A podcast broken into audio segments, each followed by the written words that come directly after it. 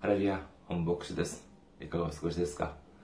え今日は少し喉の調子が かしくありません、えー、申し訳ございません、えー、皆様のご理解のほどよろしくお願いします。風邪をひいてしまいました。私は伊香保中央教会、えー、日本群馬県の渋川市にあります伊香保中央教会に使えております。教会のホームページをお知らせします。下の、日本語版は下の方です。japan.ikahochurch.com です。えー、教会に、えー、ホームページに、えーえー、来てくだされば、教会に関する案内、そして、手術礼拝の時のメッセージをお聞きになることができます。メールです。教会のメール、いかほチャーチアットマーク gmail.com gmail.com です。いかうちあちアットマーク gmail.com。毎週、私口どもの教会費からニュースレターを週1回お送りしております。もしあの、お受け取りになるか、なりたいという方は、こちらのメールまで、えー、メールをくだされば、週1回こちらから配信させていただきます。そして選挙支援としてご奉仕してくださる方のためにご案内いたします。群馬銀行です。群馬銀行。支店番号190、口座番号1992256、本村ピルとなっております。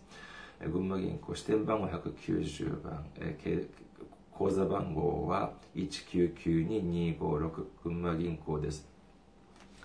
韓国におられる方、改めにご案内いたします。韓国国民銀行です。これは韓国の銀行です。KB バンク国民銀行。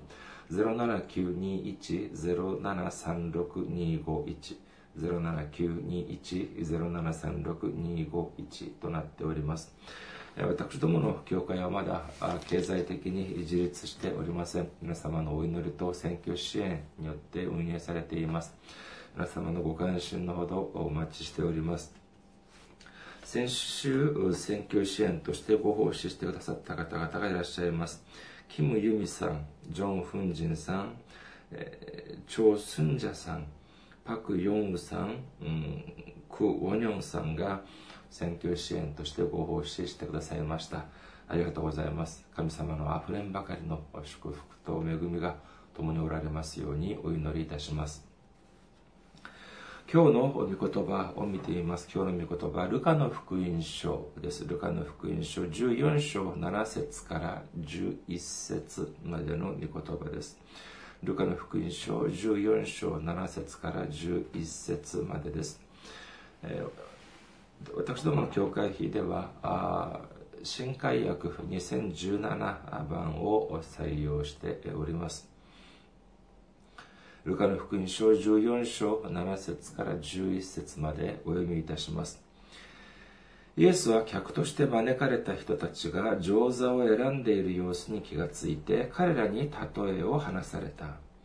結婚の披露宴に招かれた時には上座に座ってはいけません。あなたより身分の高い人が招かれているかもしれません。あなたやその人を招いた人が来てこの人に遺跡を譲ってくださいということになります。その時あなたは恥をかいて末席に着くことになります。招かれたなら末席に行って座りなさい。そうするとあなたを招いた人が来て、友よ、もっと定石にお進みくださいと言うでしょう。その時、共に座っている皆の前であなたは誉れを得ることになります。なぜなら、誰でも自分を高くする者は低くされ、自分を低くする者は高くされるからです。アメン。ハレルヤ。神様を愛する方はアメンと告白しましょう。アメン。今日は皆様と一緒に高くされる神様というテーマで恵みを分かち合いたいと思います。まずは今日の御言葉、皆さんどうですか？この御言葉を聞いて。イエス様がおっしゃるに、高いところに座るのではない。座るのではなく、末席。つまり、一番位の低い席に座りなさいというふうにおっしゃっています。この御言葉を聞くと皆さんどうですか？ああ、アメン、ハレルヤという感謝で満たされますか？じゃあ他の御言葉はどうでしょうか？マタイの福音書5章を見てみましょうか。マタイの福音書5章39節です。しかし私はあなた方に言います。悪いものに手向かってはいけません。あなたの右の方を打つ者には左の方も向けなさい。この御言葉はどうでしょうか？ああ、この御言葉を聞くと、ああ、ハレルヤ、感謝ですという気持ちが湧き出るでしょうか。まあ、信仰の熱い方は、そうかもしれません。じゃあもう一つお伺いします。皆様は、皆さんは、皆様のお子さん、または皆さんが愛する人に対して、誰かがあなたの右の方を打つものに左の方まで差し出して、ここも殴りなさいというように皆さんは言わなければいけません。あなたは言わなければなりません。そういうふうに皆さんは言えるでしょうか？自分の子供、あるいは自分が一番愛する大切な存在に、そういうふうに生きなさいというふうに言えるでしょうか？これはですね、正直、自分自身もそういう人生、そういう生き方っていうのが、えー、なかなかできないのに、それを自分が最も愛する相手にそういうふうに生きなさいというように話すっていうことは、これは正直とても難しい問題ではないかというふうに思われます。しかしイエス様は私たちにそのように生きなさいというようにおっしゃっているんです。では、イエス様は私たちを愛しないんでしょうか？イエス様が私たちを愛するというのは嘘なんでしょうか？いえ、違います。とてもとても私たちを愛してくださっています。どれくらい愛してくださくださっているのかというと、私たちのために、とても重い罪を負っている私たちの身代わりとなって、自ら十字架にかかり、自ら血を流してくださるほど、私たちを愛してくださっているんです。その血によって私たちを清めてくださるくらい私たちを愛してくださっているんです。それなら、それほど私たちを愛してくださっているイエス様がなぜ私たちにこのような重い課題を与えてくださっているんでしょうかこの事実、この本当の意味をわからないというふうになるとどういうふうになるのかというと、いや、神様は私たちを愛すると言ってるのに、どうしていつも損をしながら、いつも、えー、こんなように虐げられながら生きていかなければならないのか、どうしてこういうふうに生きていけなさいというふうに言ってるんだろう。このような愚痴が多分絶えないのではないかというふうに思います。まあ、こういう愚痴とかをですね、聞いて、まあ、その信仰の熱い方が聞くとですね、いや、そういうふうに生きなければなりませんよ。それが祝福の近道です。なんていうふうに、え、言うかもしれません。そういうふうに生きなければ天国に行けないよ。なんていうふうに、えー、まあ、言う、おっしゃるかもしれませんが、じゃあそれがそれほど慰めになっているのかというようなことはですね、まあ、わからないというふうに言えるでしょう。いつもじゃあ、じゃあいつまで私たちはじゃあこんな虐げられた、それと損ばかりしている、そのような人生を送らなければならないんでしょうか。イエス様を信じる人はいつもこんなように窮屈な生き方しかできないんでしょうか。また今日の御言葉を見てみてください。イエス様がどうせおっしゃるんだったら天国とか天の御国とか救いとか罪の許しとかまあ少しちょっと、えー、かっこいい 素晴らしいこと、規模の大き、スケールの大きいことに関しておっしゃるんだったらまだしも、座る位置まで、まあ、講座、あ定石だとか、え、末席だとか、この座る位置にまで、えー、このようにおっしゃるのは、これは少し小言が過ぎるんじゃないだろうか、なんていうふうに思われるかもしれません。どうしてこんなことまでイエス様はおっしゃったのでしょうかだから、ああイエス様、本当にイエス様を信じる人は、このいつも損ばかりしていなければならない。いつも不便なことばかりしていなければならない。いつも、えー、このようなマイナスだけの人生を送らなければならない。こういうふうに思ってしまうとですね、それこそイエス様を信じるというのは疲れてしまうんです。じゃあそれは本当にイエス様が私たちに対して望んでいることなのでしょうか？とても疲れる。とてもしんどい。いつも損ばかりしている。ああ、まあいつかは天国に行けるんだろう。でも今は本当に疲れる。そういう思いというのをイエス様は私たちに望まれているんでしょうか？イエス様は私たちを愛してくださっています。これはもう明らかな事実であります。しかし、それにもかかわらず、このように私たちにいつも損ばかりするような人生を送るように言っている。これはどうしてなんだろうか？そして、どうしてこんな細かいことまで座る位置なと、この細かいことまでイエス様は言っているんでしょうか？今日はこれに関する正しい理解を得ることによって、えここに、それこそ、え詰められているイエス様の恵みを受けることができる皆様であることをお祈りいたします。まず、私たちが知らなければならないこと、これは何かというと、イエス様は私たちに無理強いなことは一つもおっしゃりません。おっしゃいませんでした。つまり、何の意味もないこと、ただ私たちは苦労するだけ、そんなことをイエス様は望んでおりません。私たちは忘れてはなりません。何かというと、イエス様を信じるということは祝福の道であり、命の道であり、他の選択、他に選択肢がない唯一なる道だということを信じる皆様であらんことをお祈りいたします。ではどうしてこんなにいつも損ばかりしなければならないのか。ここには明らかな理由があります。この理由は簡単です。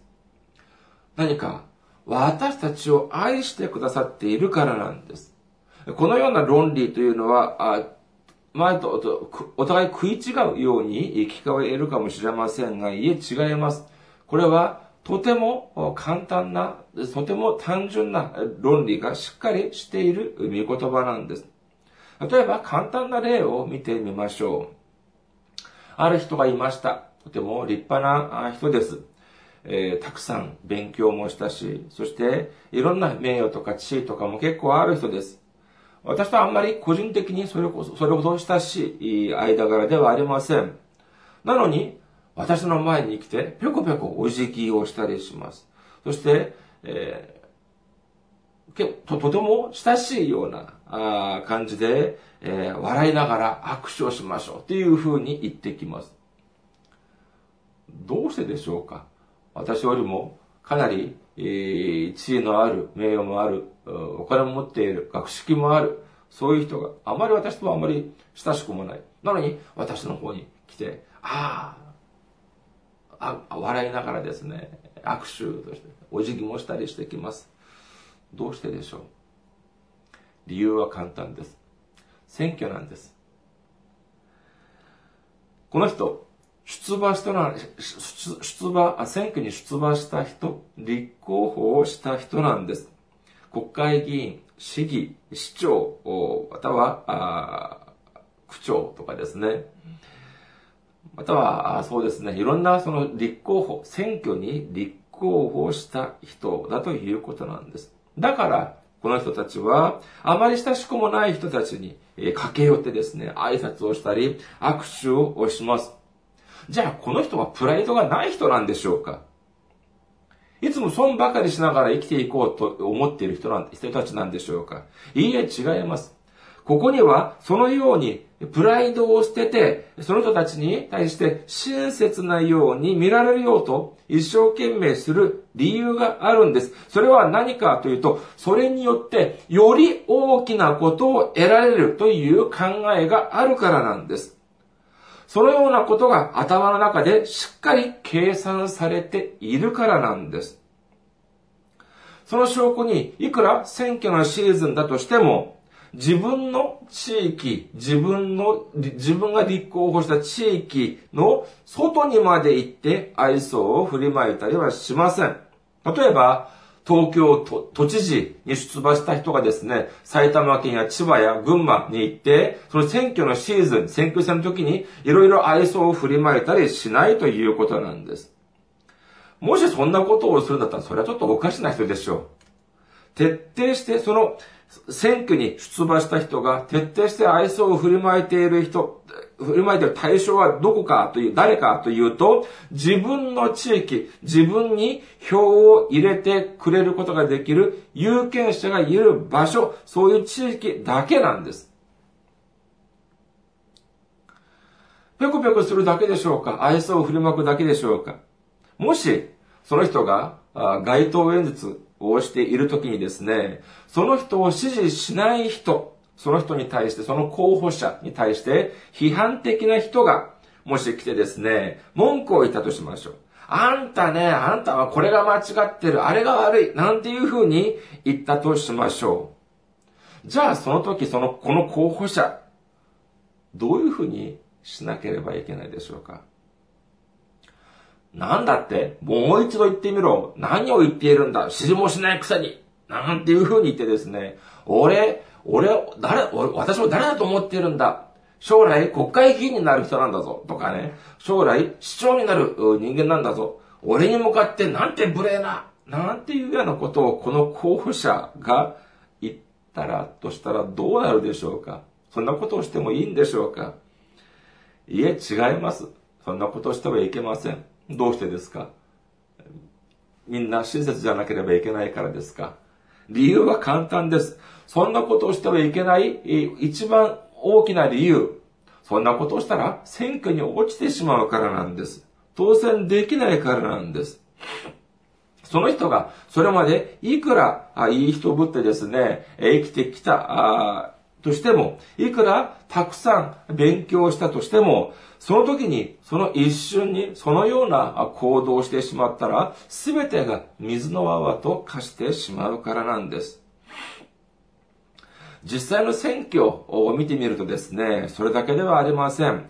それこそ、罵倒する人、支持をしない人たちからですね、罵倒する人なんていう人も、えー、出会ったりしてしまいます。韓国とか、日本はそんなことはあんまないかもしれません。けど、韓国はですね、まあ、今は韓国もそんなにたくさんはありませんけれども、時々あの、過激な人はですね、卵を投げたりですね、またはその胸ぐらを掴んだりとかっていうようなこともあります。じゃあ、その時、その候補者、どうしなければいけませんか、えー、一緒に、あ、と、とつかになって喧嘩する？いいえ、違います。え候補者、テレビとかで見てみますとですね、卵を投げる、そのまんま、避け、避けもしません。誰かが胸ぐらを掴んだ。それもやはり、えー、それほどほどこうともしません。それはみんな感受するんです。どうしてかというと、理由はただ一つなんです。当選するためなんです。その瞬間、その一瞬を耐えることによって、とても大きな栄光、とても大きな誉れを得ることができるからなんです。その一瞬、たくさんの有権者たちが見守っているから、黙々とそれを受け入れて、自分のプライドを押さえつけているわけなんです。イエス様がおっしゃったようにですね、右の方を打つ者に左の方を向けるというようなこと。これは簡単なことでしょうか？いや、違います。簡単なことではありません。とても難しいです。しかし、信仰がある知恵者は知っています。何を知っているかというと、今、自分がこのような困難な状態の中で苦しんでいるときに、そして自分のプライドが地に落ちている、その瞬間、誰かが見ているということを知っているんです。誰が見ているでしょうか？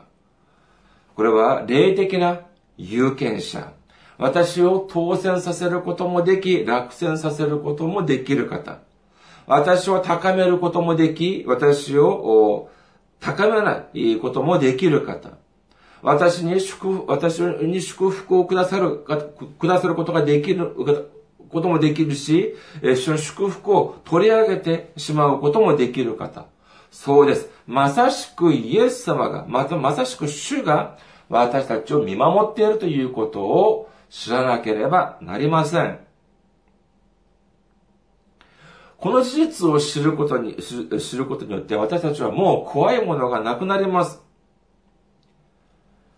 頬をほっぺた2、3回打たれることによって、とてつもなく素晴らしい祝福を得られることができるとしたら、ほっぺたなんとかビンタを食らうくらいで、えー、ですか、それくらいなんともないはずなんです。どうしてかというと、それほど大きな、それほど素晴らしい価値がある祝福だからなんです。これは私の想像ではありません。この祝福、どれほどの祝福かというと、マタイの福音書13章に書いてあります。マタイの福音書13章を見てみましょう。13章44節です。マタイの福音書13章44節天の御国は畑に隠された宝のようなものです。その宝を見つけた人は、それをそのまま隠しておきます。そして喜びのあまり、行って持っているものすべてを売り払い、その畑を買います。というふうに書かれています。この御言葉によると、さあ、畑に隠された宝があります。ある人がこの宝を見つけたと言います。そしてこの人はどうしてかという、どうしたのかというと、自分の持っているすべてのものを売り払って、その宝を買ったということなんです。つまりこれは自分の持っているものすべてを売り払っても、それよりももっと価値が、その宝にはそのもっと素晴らしい価値があるということを知っていたからだということなんでしょう。この価値というのは単にお金や財産だけの話ではありません。自分が持っている知識、自分の持っている能力、自分の持っている経験や名誉、地位、プライド、すべてのものをつぎ込んだとしても、それによってこの宝を得ることができたとするならば、これはとても素晴らしい買い物だというふうに思えたということなんです。これこそがまさしく天の御国であり、これこそがまさしく祝福であるということを信じる皆様であることをお祈りいたします。では次にイエス様はもうちょっとスケールの大きなことについてお話をせず、どうしてこんな細かいこと、座る席についてお話をされたのか、について話をしてみたいと思います。考えてみたいと思います。まず私たちがあ忘れてはならないのは何かというと、聖書、特にこの福音書を読むときに私たちは忘れてはなりません。何かというとですね、イエス様は単無意味に、意味もないことを単に言った、おっしゃったということは一箇所もありません。イエス様には、とっては時間があまりなかったんです。10年も20年もおっしゃる時間がありませんでした。1時間1分1秒、刻々と十字架に向かう時間というのは迫ってきていました。イエス様はそれこそ、そのようにですね、本当に寸暇を惜しんで、一言一言をおっしゃったということなんです。この座る場所に関しての御言葉もやはり同じです。皆さん、末席に座りたがる人というのはどこにいるでしょうか？多くの人たちが自分たち、自分を敬ってくれる。自分を少し特別扱いしてくれる。そういうことを望んでいます。代表的なものは何か？まさしくこれは権力ではないでしょうか。まあ私は権力、いわゆる権力のようなもの、権力というのは、えー、握ったことはありません けれども、本当にこの権力というものは一度握ったら離したくないものだというふうに言われるそうです。自分が行くところ、もう本当にみんなビクビクします。すべてが、みんなが自分、私の言葉に服従します。みんなが私の顔色を伺います。そして何としても自分、私に取り入ろうと、ごまを吸ってきます。ある人はこんなことを言っていました。ごまをするとですね、ごまをすられる人は、わかるそうなんです。そりゃそうでしょう。馬鹿じゃないんですから。ですから、ああ、あいつは私にごまを吸ってるな、というのが、まあ当然わかるっていうふうに言います。でも、その、それにもかかわらず、気分が良くなるっていうふうに言うんですから、まあ困ったものかもしれません。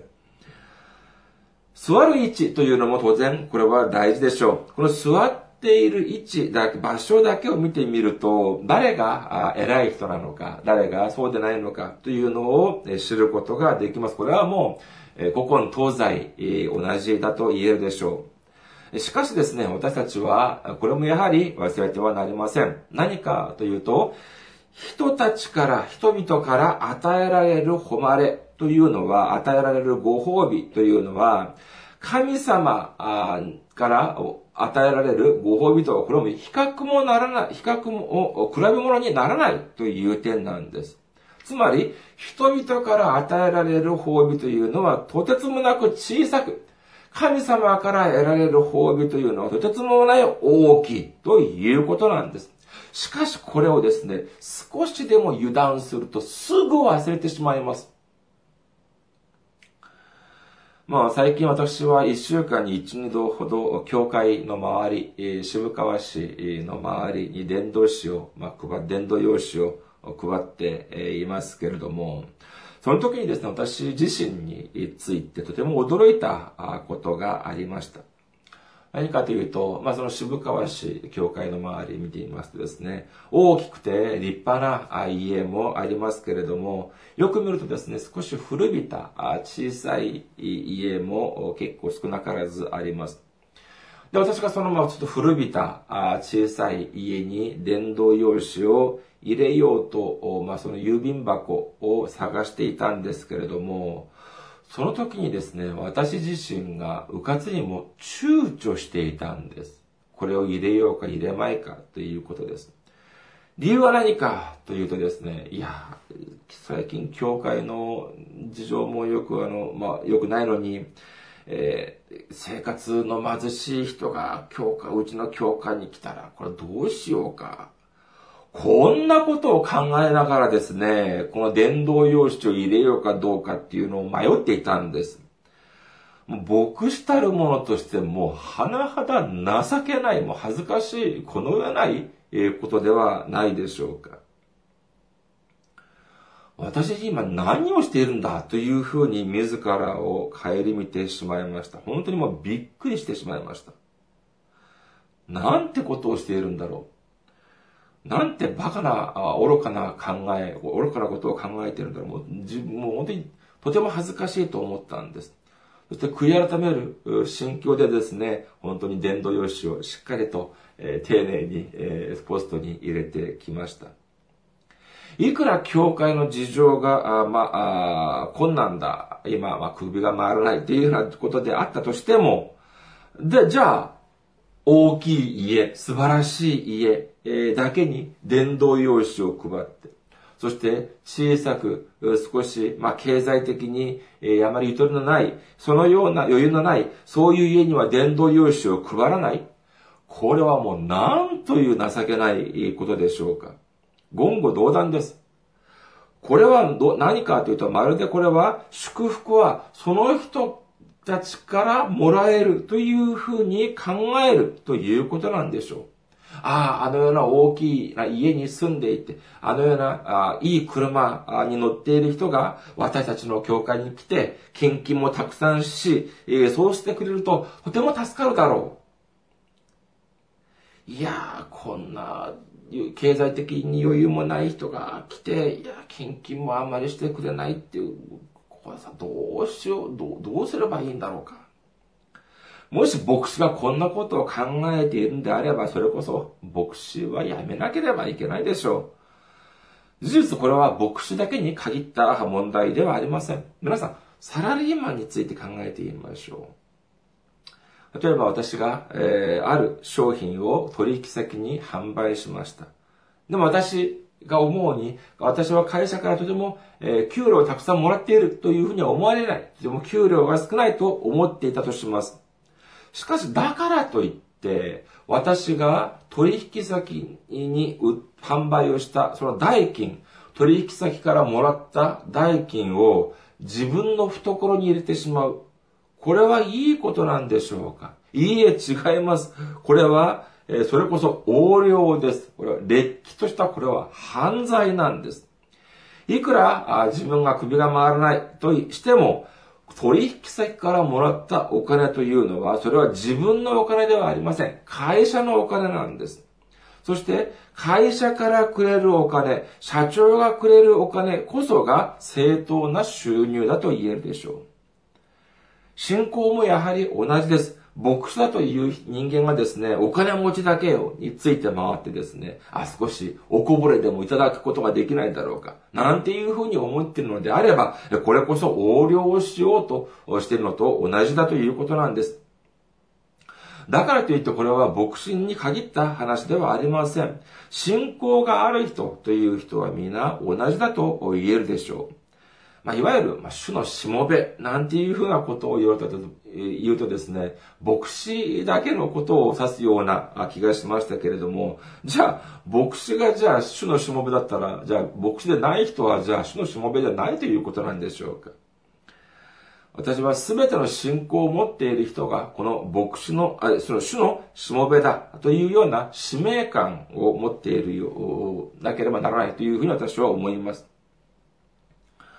この主のしもべという、主のしもべには使命があるとすれば、この使命というのは何かというと、私たちはその人が私たちに祝福をくれることが、くれることがあるかどうかというのを考える必要はないということなんです。どうしてか。主のしもべというのは、祝福はどこから来ますか。その人からですか。れとも神様からですか？神様からなんです。聖書にはどのように書かれているでしょうか？今日の御言葉の次に書かれている御言葉です。ルカの福音書14章12節から14節です。ルカの福音書14章12節から14節イエスはまたご自分を招いてくれた人にもこう話された。昼食や晩餐を振る舞うのなら、友人、兄弟、親族、近所のお金、近所の金持ちなどを呼んではいけません。彼らがあなたを招いてお返しをすることがないようにするためです。食事の振る舞いをするときには貧しい人たち、体の不自由な人たち、足の不自由な人たち、目の見えない人たちを招きなさい。その人たちはお返しができないので、あなたは幸いです。あなたは偽人の復活の時にお返しを受けるのです。というふうに書かれています。お金持ちとかにですね、振り回ってはいけないというふうにおっしゃいます。どうしてかというと、その人が自分にお返しをするかもしれないからなんです。えしかし、えこれは人間からお返しをもらうというのは、それは大きいことですか小さいことですか小さいことなんです。大きいお返しというのは神様がくださるお返しなんです。神様は私たちが小さいお返しではなく大きいお返しをもらうことを望まれているんです。イエス様は私たちをとても愛してくださっています。だからこそ私たちが良くなることを望まれているんです。ですから、イエス様は何ておっしゃってるかというと、末席に座りなさいというふうに言っているんです。末席に座りなさいというのは、イエス様が私たちのプライドが傷つくのを喜ばれているからではありません。私たちが大きな祝福を得ることができるからなんです。今日の御言葉の11節を見てみましょう。ルカの福音書14章11節です。なぜなら、誰でも自分を高くする者は低くされ、自分を低くする者は高くされるからです。と書かれています。この御言葉の中に、イエス様の愛が全て詰まっているというふうに言えるでしょう。イエス様は私たちが低くなることを望まれておりません。私たちが高くなることを望まれているんです。では、私たちが高くなるためにはどうする、どうしなければならないでしょうか？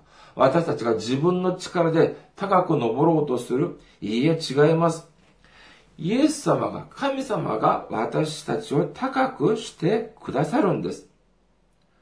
第一サムエル記2章7節を見てみましょう。第一サムエル記2章7節主は貧しくし、また富ませ、低くし、また高くします。